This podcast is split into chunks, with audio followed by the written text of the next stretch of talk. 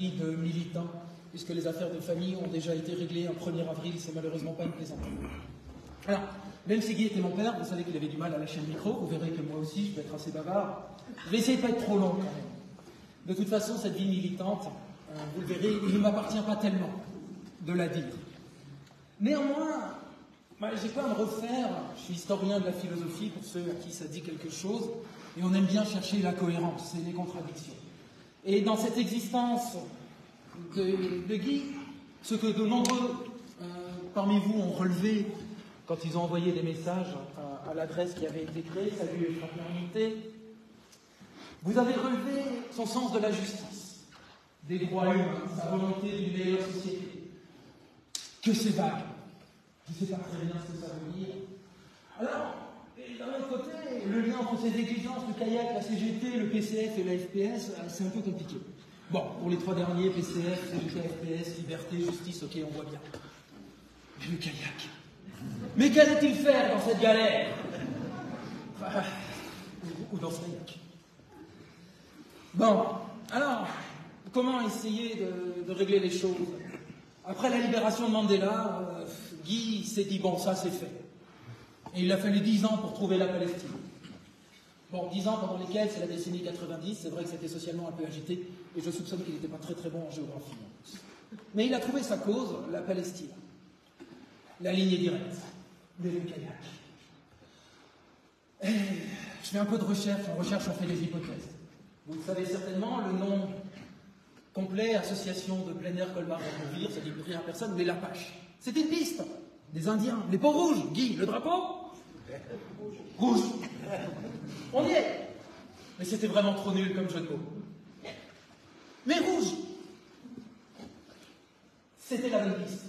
Et je me suis souvenu d'un livre qu'il m'a donné en 1994. Donc il ne l'a pas lu depuis, il est dans la bibliothèque, il n'a pas bougé. Et c'est un livre d'un certain Karl, qui est loin d'avoir dit seulement des bêtises. Et je pense que Guy rêvait d'une société où, comme l'écrit donc ce grand Karl, chacun n'a pas une sphère d'activité exclusive, mais peut se perfectionner dans la branche qui lui plaît. Ce qui crée pour chacun la possibilité de faire aujourd'hui telle chose, demain telle autre, de chasser le matin, de pêcher l'après-midi, de pratiquer l'élevage le soir, de faire de la critique après le repas selon son bon plaisir, sans jamais devenir chasseur, pêcheur ou critique. Alors, on apprend déjà une première chose, c'est que Marx, n'était pas kayakiste, sinon il n'aurait jamais parlé des pêcheurs. En tout cas, dans les souvenirs que j'en ai, ça pourrait être compliqué, alors je me permets de le réécrire si vous voulez bien.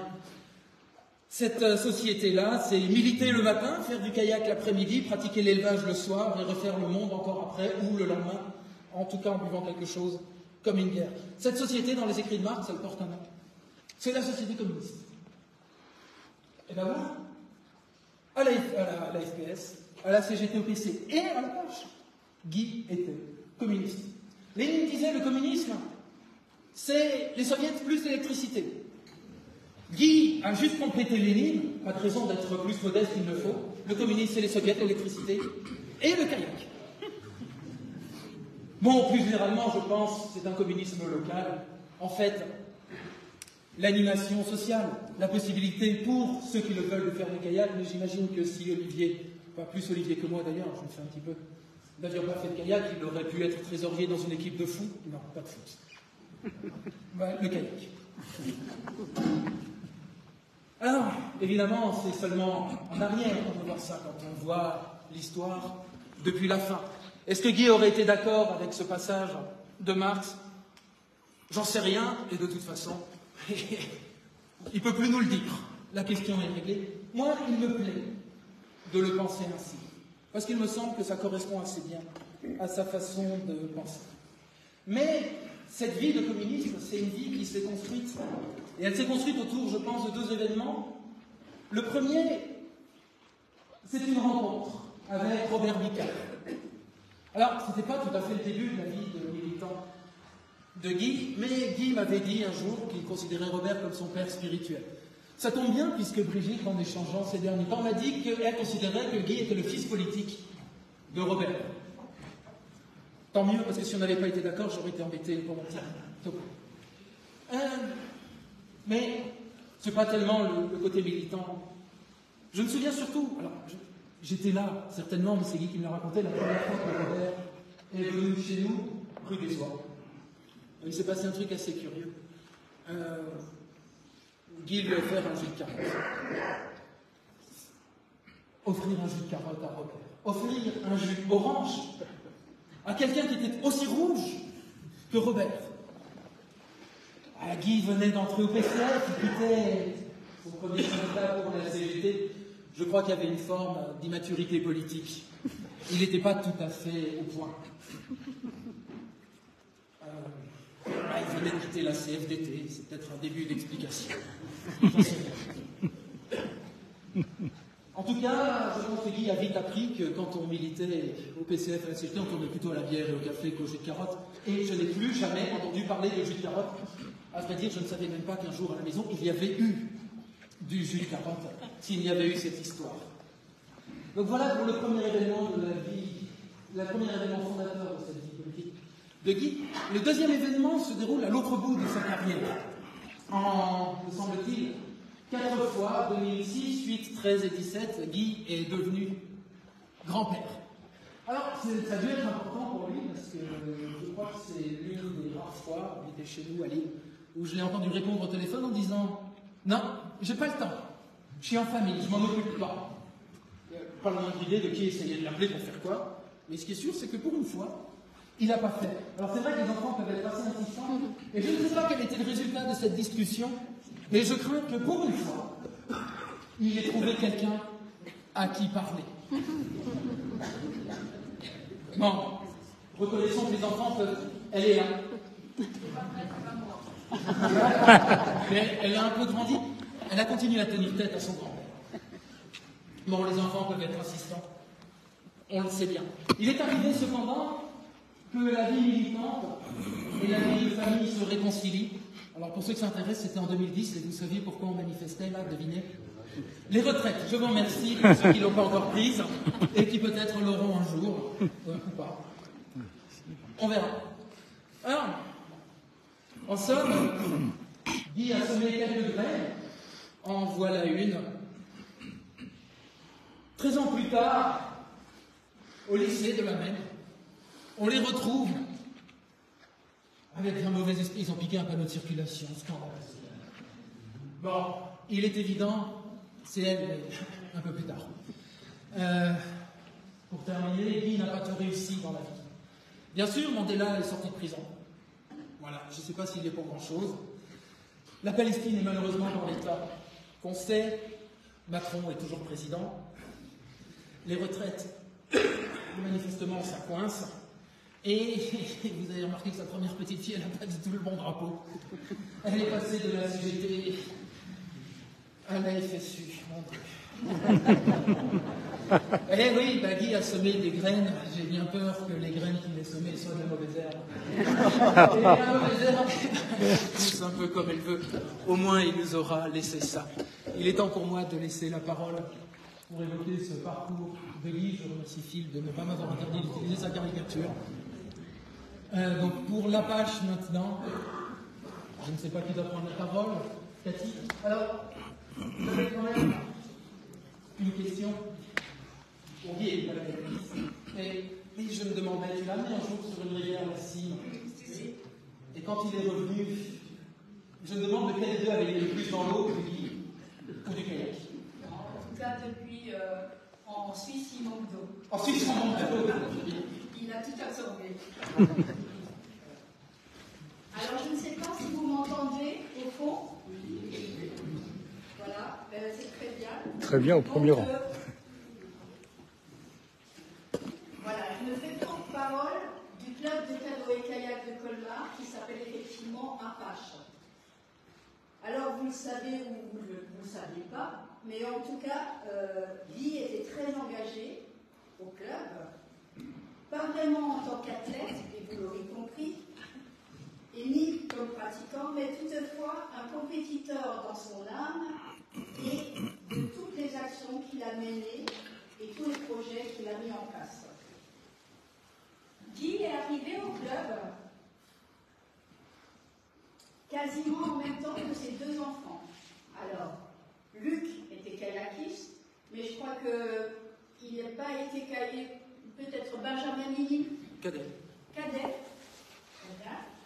Et puis Olivier, qui doit être dans l'Assemblée, ah, qui est là, devant moi, qui a été un peu plus persévérant. C'est trop mouillé l'eau.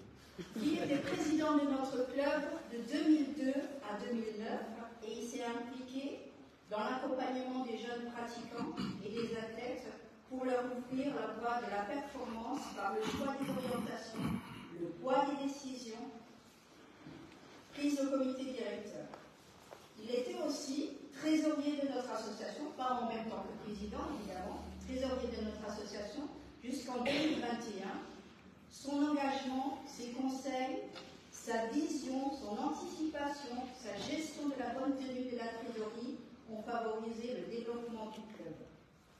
Pour ceux qui l'ont connu, c'était le roi des tableurs Excel. Il a mis des formules en place qui automatisaient tous les calculs, mais gare à celui qui connaît la trésorerie derrière lui.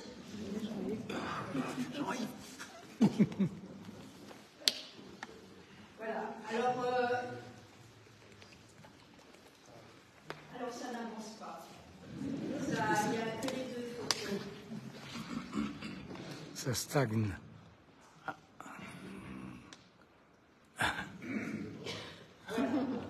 Ici, vous voyez Guy. Alors, on a bénéficié des compétences de Guy, de son réseau social, de son réseau professionnel, pour mener à tout pourtant, enfin, euh, tous les projets, comme par exemple euh, des projets très importants, comme la construction de notre base nautique, et également pour soulever des fonds nécessaires au fonctionnement du club. Pour autant, l'organisation des compétitions, ça lui plaisait bien, et très souvent, il avait la responsabilité de tenir le chronométrage et l'édition des résultats dans une ambiance de no stress, une ambiance bon enfant, sympathique, simple, comme l'ambiance d'aujourd'hui. Et puis, Guy nous a laissé des souvenirs mémorables. Alors, est-ce que. Ah, ça, ça, ça. Là, il, aime bien, euh, qu'on répète les choses. C'est pour ça qu'il réapparaît. Il y a eu des, moments mé- mémorables j'ai choisi cette photo pour évoquer la performance d'Olivier ici présent, qui en 96 en junior a participé au championnat du monde et a terminé à la quatrième place en République tchèque. Et en 2020, sur la désert, il a terminé tout ça, il me. Mais ceci dit pour dire là où était Guy, il y avait des banderoles. Là où il y avait des Guy, il y avait des, des des drapeaux. Et moi, avec Guy, j'ai appris à faire des banderoles et je me suis fait taper sur les doigts. Pourquoi? Parce que je n'avais pas fait des trous dans la banderole pour, pour que le vent passe, évidemment. Et merci Guy pour cette expertise, parce qu'elle a été sans limite dans ce domaine. Voilà, alors, on va essayer. Et bravo, évidemment euh, à, Olivier euh, d'avoir été. Euh, à... Ne nous fais pas trébucher. Voilà, on reconnaît sur cette photo son fils Olivier, donc qui est là, Olivier. Simplement pour dire que pour former un athlète, il faut qu'il y ait une belle alchimie entre les compétences de l'athlète, un bon entraîneur, un club, une municipalité qui accompagne aussi les parents et qui partage sans faille le projet du jeune pour les amener sur la plus haute marche du podium. Mais l'essentiel dans la réussite, c'est Guy et Christiane qui l'ont mené dans leur accompagnement et dans la partie prenante du projet de leur fils. Eh bien, merci euh, d'avoir été là autant d'années pour, euh, pour soutenir Olivier.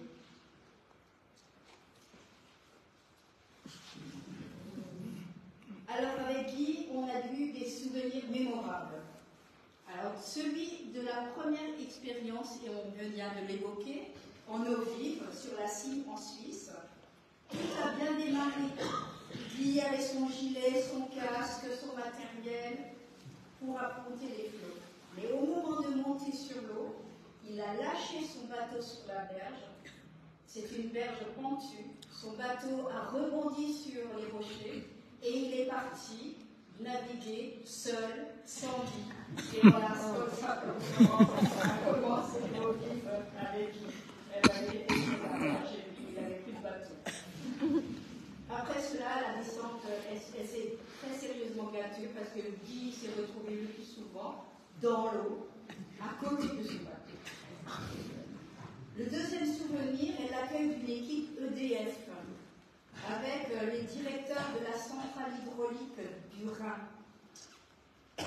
Il s'est proposé pour prendre euh, le dirigeant de cette entreprise dans son canoë pour descendre du Rhin. Sauf qu'à chaque train de vague, l'embarcation se retournait. Et je crois que ce jour-là, ce directeur a vu plus le fond de la rivière qu'autre chose. je suis certaine que Guy pense encore à ce moment, mais le directeur aussi.